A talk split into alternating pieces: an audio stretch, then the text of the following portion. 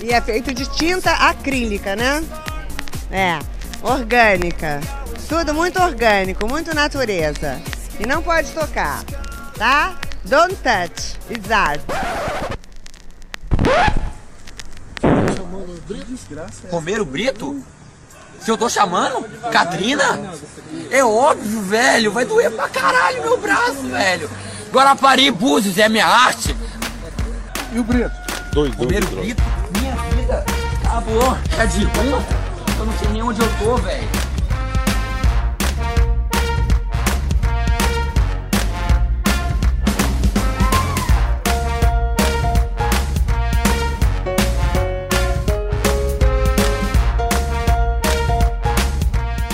Ok, ok. Aqui é a Alana e esse é o Pataquadas. Pataquada, que significa presepada, palhaçada, tolice, traquinagem, fazer arte. Aqui você fica sabendo das notícias mais quentes do mundo da arte. E eu estou aqui de volta depois dessa pequena pausa para um pequeno surto desse último mês.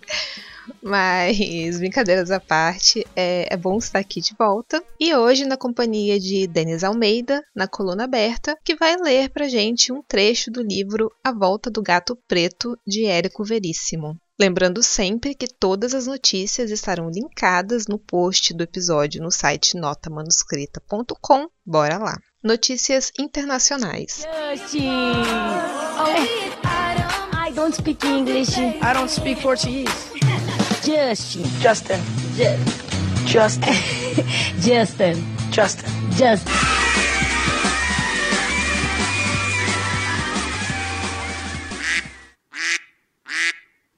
O artista italiano Salvatore Garal levou a leilão uma escultura feita por ele e vendeu pela bagatela de 15 mil euros, que dá cerca de 92 mil reais. Porém, a obra é imaterial. Ela só existe na cabeça do artista.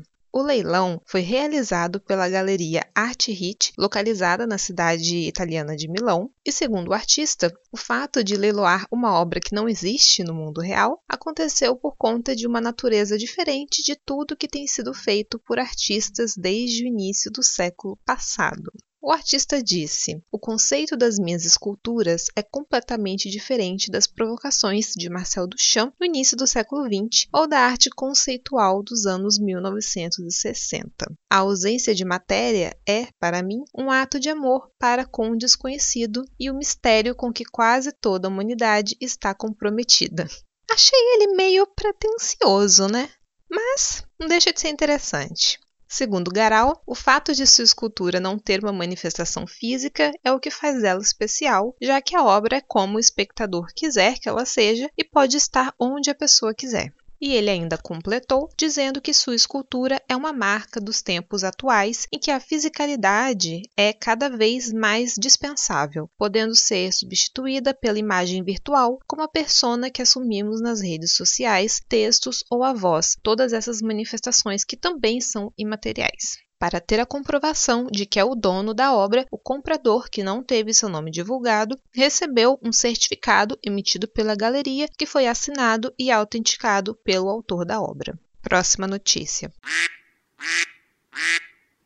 O Centro de Pompidou, museu parisiense, dono da maior coleção europeia de arte moderna, vai inaugurar uma nova sede em Nova Jersey, nos Estados Unidos. O centro desenvolve, assim, uma estratégia de internacionalização que o levou a abrir sucursais em Málaga, em 2015, Bruxelas, em 2018 e Xangai, em 2019. Esta sede é a primeira que o Pompidou cria no continente americano. A inauguração do espaço está prevista para o início de 2024. Com esta internacionalização, o objetivo do museu é rentabilizar o seu impressionante acervo de 120 mil obras, das quais apenas 10% estão expostas expostas nas salas da sua sede em Paris, o que constitui uma fonte adicional de receitas em tempos de diminuição da liquidez, como também aumentar sua influência externa e tornar sua marca conhecida no exterior. Na última década, os museus franceses encontraram na abertura dessas filiais no exterior uma fonte considerável de receita, como também de soft power. O caso mais conhecido é o do Louvre de Abu Dhabi. Inaugurado em 2017, o museu mais visitado do mundo cedeu seu nome nos próximos 30 anos em troca de 400 milhões de euros, que dá mais de 2 bilhões de reais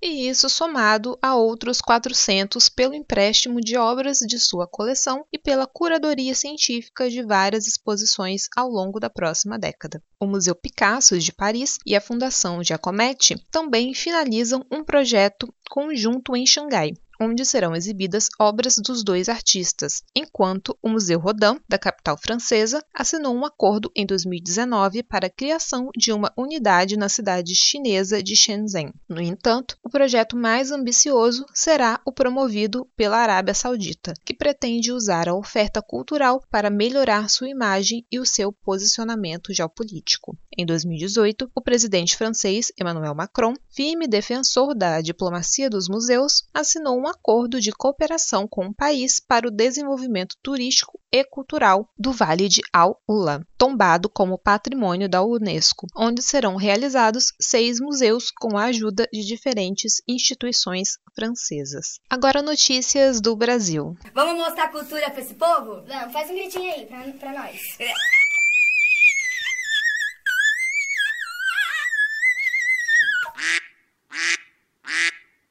Enquanto outros países reconhecem a importância de se preservar patrimônios culturais, aqui no Brasil a gente vê a destruição deles. Eu vou começar falando então da Cinemateca. Eu não sei se quem está ouvindo já acompanha o Pataquadas há algum tempo, mas no Pataquadas 20, que foi lançado em julho do ano passado, então isso tem um ano, é, eu comentei, expliquei a situação da Cinemateca. É, se você quiser saber mais detalhes, aconselho a ouvir, porque é uma história meio longa, e eu não vou repeti-la toda aqui. Eu vou dar só um panorama geral para quem não lembra ou não ouviu. É, a Cinemateca Brasileira, ela fica na cidade de São Paulo e é a instituição responsável pela preservação e difusão da produção audiovisual brasileira. Ela tem o maior acervo audiovisual da América do Sul, com rolos de filmes, fotos, documentos e por aí vai. Quem administrava a Cinemateca era a Associação de Comunicação Educativa Roquete Pinto. Em dezembro de 2019, o governo Bolsonaro encerrou o contrato com a Roquete Pinto, e mas mesmo sem um contrato, a associação seguiu gerindo a Cinemateca para poder manter as condições de segurança e a preservação do patrimônio. Mas, sem um repasse financeiro, ficou com um roubo de quase 13 milhões de reais no caixa. Em novembro de 2020, o presidente assinou um decreto estabelecendo a reabsorção temporária das atividades da Cinemateca pelo Ministério do Turismo, pasta qual está subordinada à Secretaria Especial da Cultura. A medida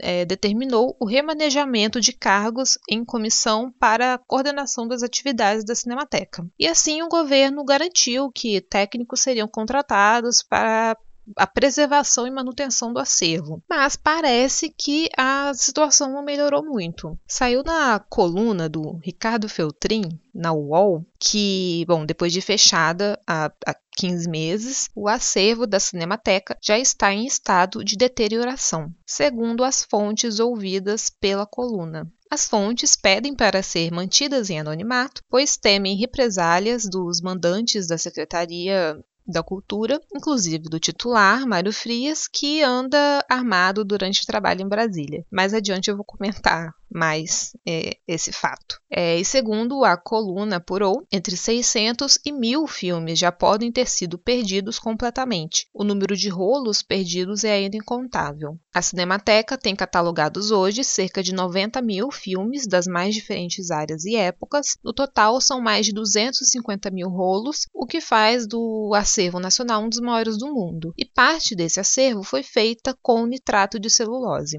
Além de ser um material altamente inflamável, sem manutenção adequada e tratamento especial, inclusive da temperatura, os filmes com nitrocelulose vinagram, que é uma forma de decomposição em que o filme meio que derrete. E segundo as fontes que foram ouvidas, centenas de filmes já estavam no chamado corredor da morte, mesmo antes da cinemateca ter sido fechada. Os rolos precisavam ser imediatamente restaurados, só que, apesar desse nome de corredor da morte, eles ainda poderiam ter sido salvos se tivesse sido feito o processo né, de conservação. Só que isso não aconteceu porque aparentemente a Cinemateca está abandonada. Apesar do Ministério do Turismo ter assumido, parece que, que não, não assumiu de verdade. É, boa parte do conteúdo está digitalizado, mas tem muita coisa que não foi digitalizada ainda que pode realmente ser perdido para sempre. E aí, na próxima notícia, o procurador do Ministério Público Federal, Gustavo Soares, fez uma visita informal à Cinemateca e atestou no relatório, de forma geral, boas condições. O documento foi anexado na ação que o MPF move contra a União por abandono da Cinemateca.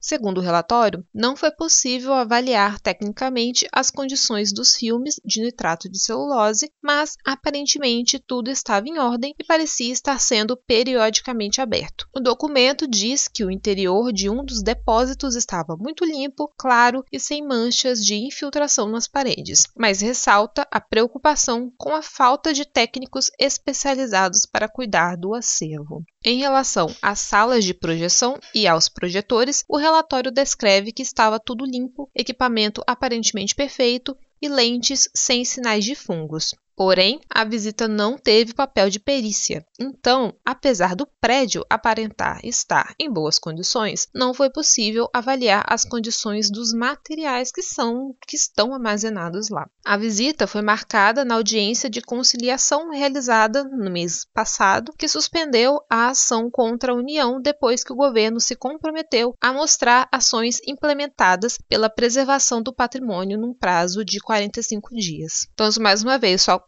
comprova que o Ministério né, do Turismo, né, o governo, tomou para si a responsabilidade de cuidar da Cinemateca, mas não está cuidando. Né? Falaram que iam contratar técnicos, que iam, enfim, não fizeram nada e as coisas estão realmente, aparentemente, abandonadas lá. E aí mandam uma pessoa para poder fazer uma perícia, mas para avaliar as condições, mas não tem técnico realmente para avaliar o material. Você vai lá e olha o prédio e mas e aí, né? O material que está armazenado. Não tinha ninguém para realmente olhar e, e ver se estava bom. Agora a próxima notícia também relacionada à Cinemateca.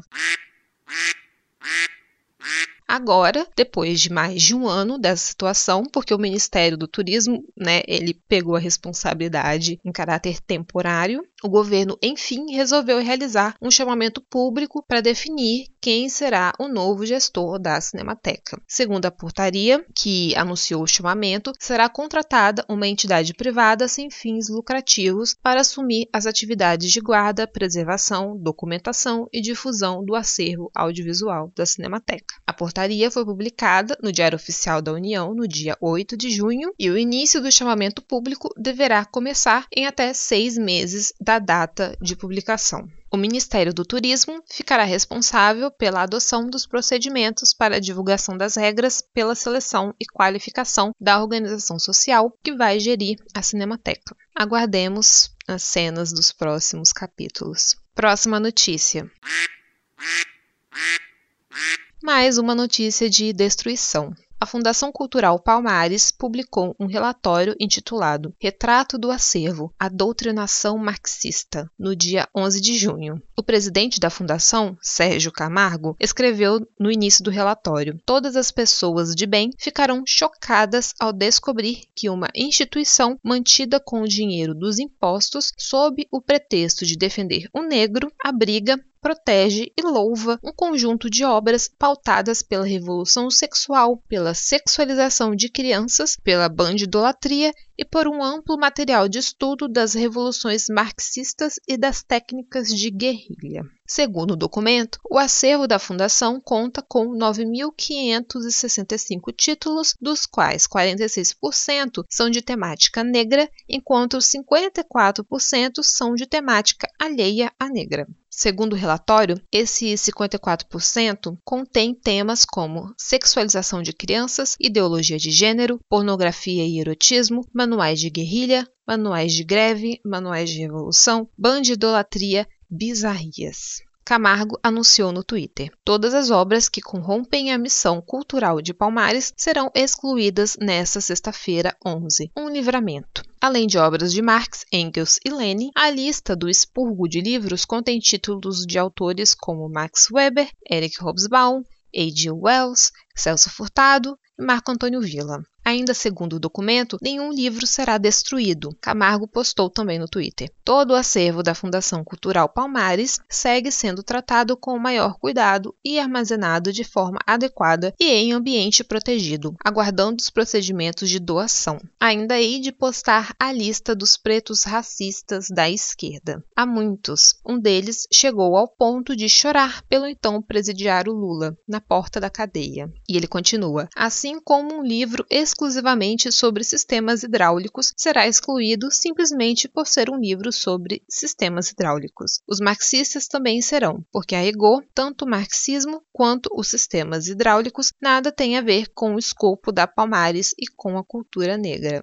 Porém, se for publicado um livro intitulado Os Quilombolas e seus Sistemas Hidráulicos, então esse título entrará automaticamente no escopo da fundação, assim como entra no escopo o livro intitulado Black Marxism, Marxismo Negro, de Cedric Robinson, já constante no acervo, no qual permanecerá. E parte do material foi dividido em grupos como iconografia delinquencial, iconografia sexual, intromissão partidária, sexualização de crianças, pornografia juvenil, técnicas de vitimização, livros esdrúxulos e destoantes, livros eróticos, pornográficos e pedagógicos, livros de e sobre Karl Marx, livros de e sobre Lenin e Stalin e material obsoleto. No início do mês, Camargo anunciou que todos os arquivos atrelados ao guerrilheiro comunista Carlos Marighella serão excluídos do acervo da instituição. Camargo também escreveu: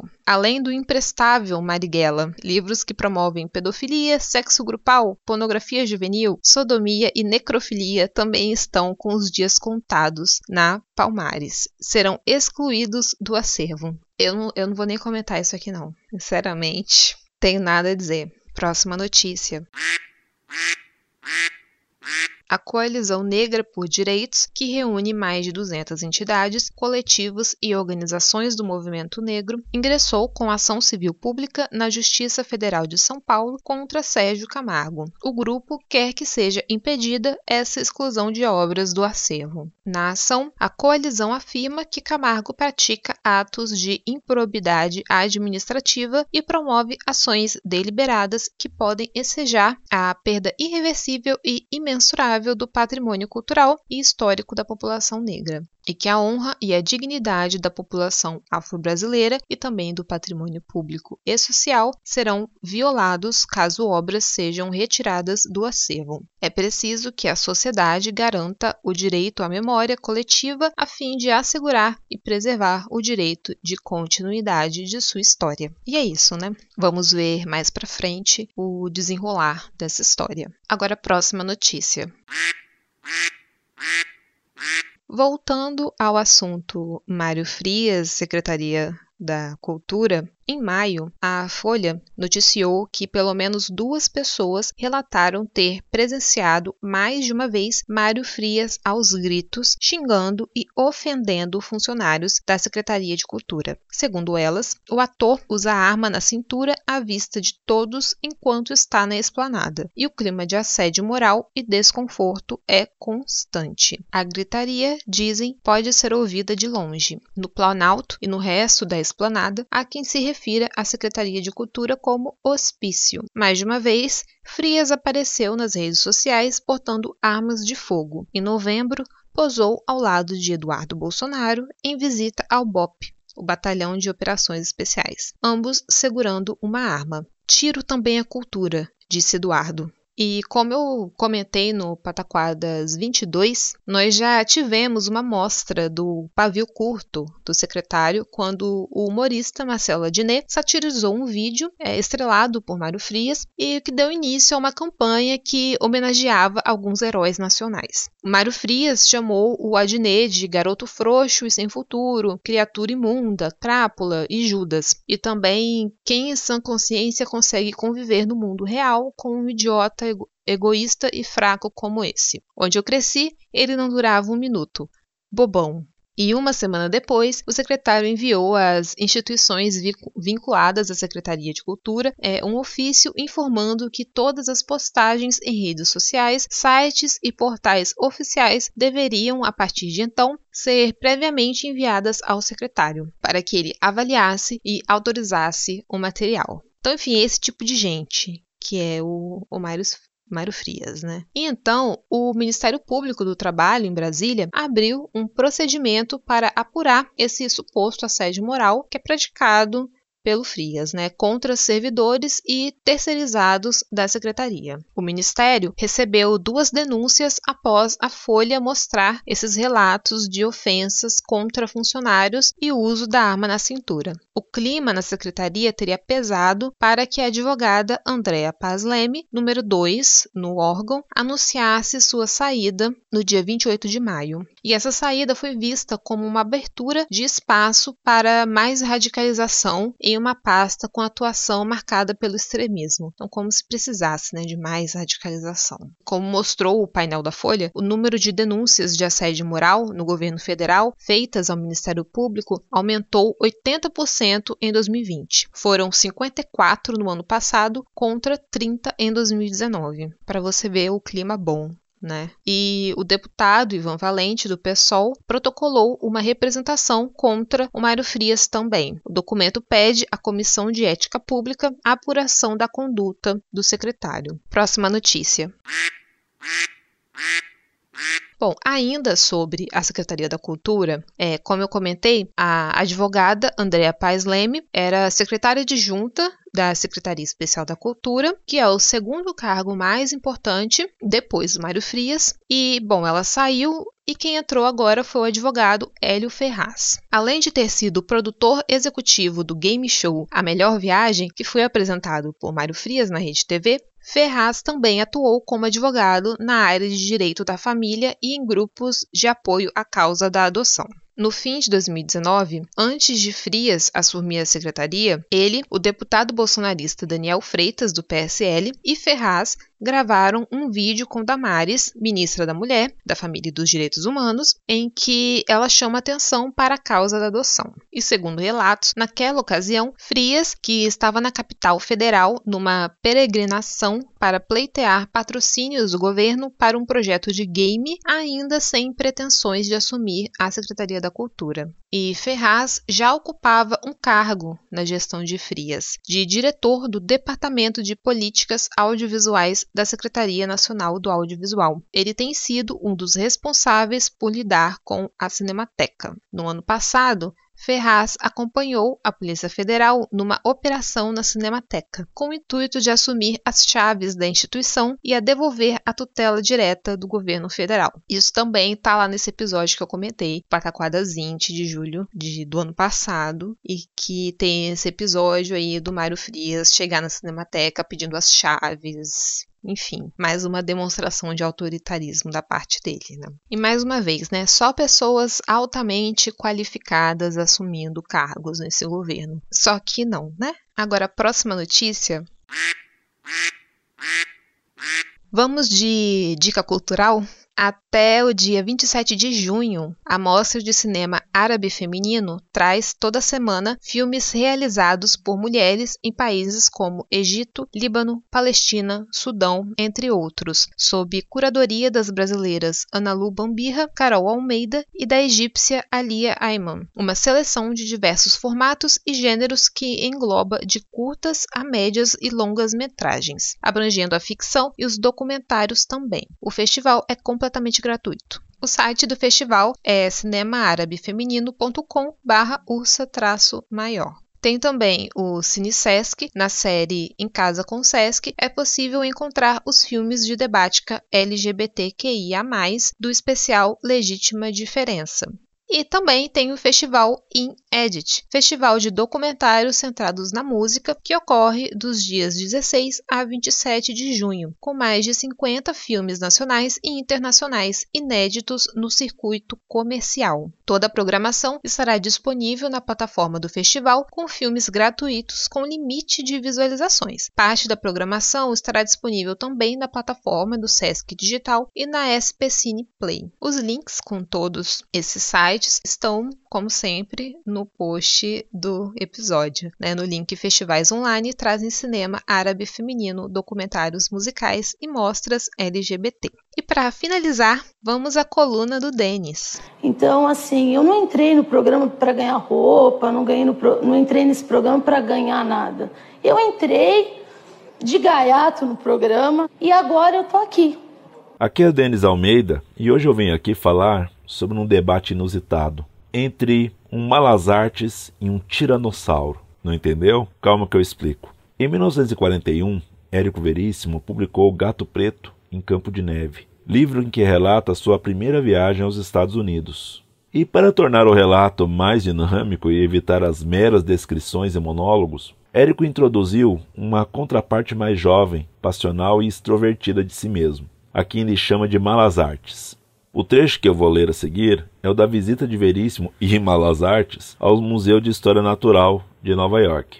O Hayden Planetarium é uma dependência do riquíssimo Museu Americano de História Natural. Perco-me agora nas intermináveis salas deste casarão e vou ver justamente as maravilhas do mundo cuja destruição vi há pouco tempo atrás no planetário Viajo através da fauna e flora de diversos continentes nestas duas horas em que, conversando com Malas Artes e ocasionalmente com outro visitante, tenho a mais bela e proveitosa lição de zoologia, botânica, geologia e arqueologia de toda a minha vida. Depois de algumas distrações, encontro Malas Artes em animado diálogo com um tiranossauro cuja cabeça se alça sanhuda e ameaçadora a mais de três metros do solo. Depois que inventaram o tanque de 120 toneladas, diz o monstro, fiquei desmoralizado.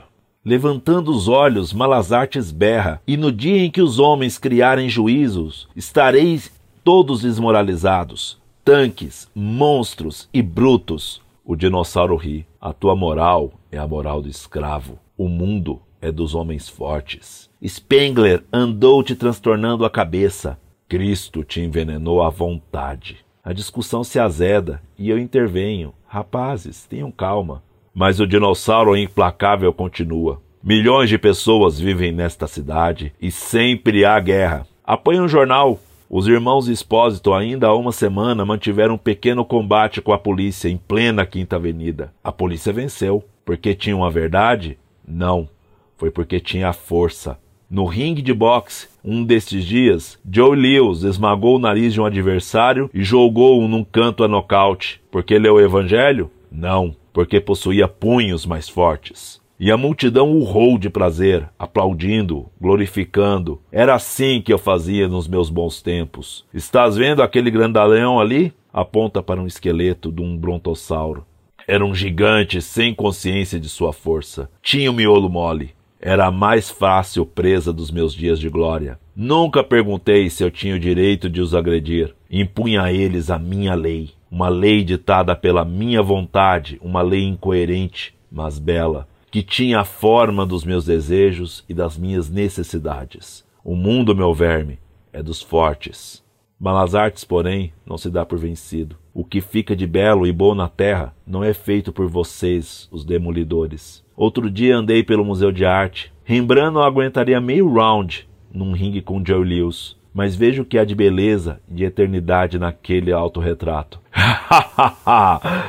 Frágeis eram as mãos que pintaram Toledo e os que escreveram Quixote. O mundo não precisa de quadros e nem de livros. E Malas Artes, num último argumento. O meu consolo é que um dia todos os homens que pensam assim hão de estar como tu, ridículos, fossilizados, inertes numa sala de museu, e as crianças dos colégios virão dizer-lhes irreverências. E no mundo, outras criaturas continuarão a ter sonhos de beleza e a acreditar na bondade e a construir coisas eternas. Continuemos firmes, resistindo aos monstros que nos assombram e dilaceram a civilidade, conscientes que o destino deles é o do tiranossauro de Veríssimo, o de serem meras lembranças de tempos mais brutos que certamente iremos superar. Espero que tenham gostado. Se quiserem me achar no Twitter, que é a única rede que ainda acesso, tô lá no perfil Denis, com dois N's, Almeida82, tudo junto falando de história, educação, literatura, semiótica e, obviamente, de gatinhos. Fiquem bem e até a próxima!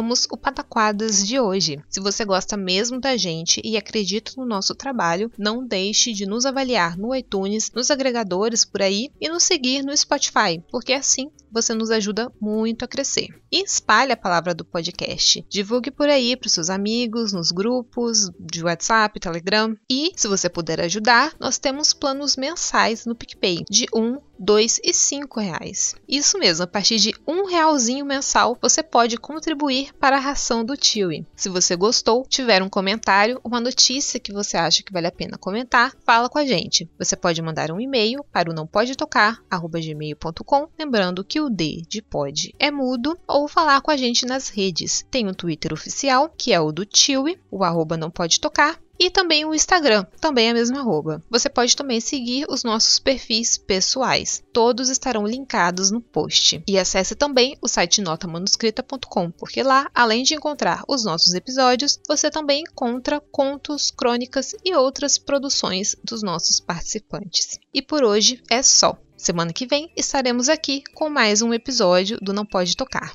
Tchau e se puder, fique em casa.